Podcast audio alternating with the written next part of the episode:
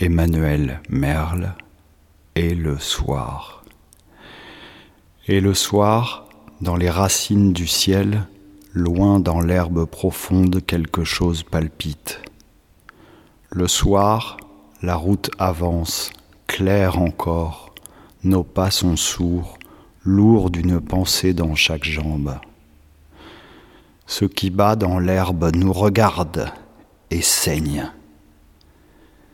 C'est bien le soir, il bat fort, s'ouvre et se ferme, une luciole que nos pas éteignent.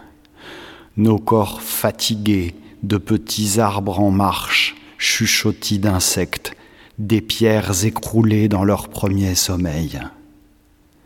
Ça brille ailleurs, plus haut, une ampoule sur la nuit.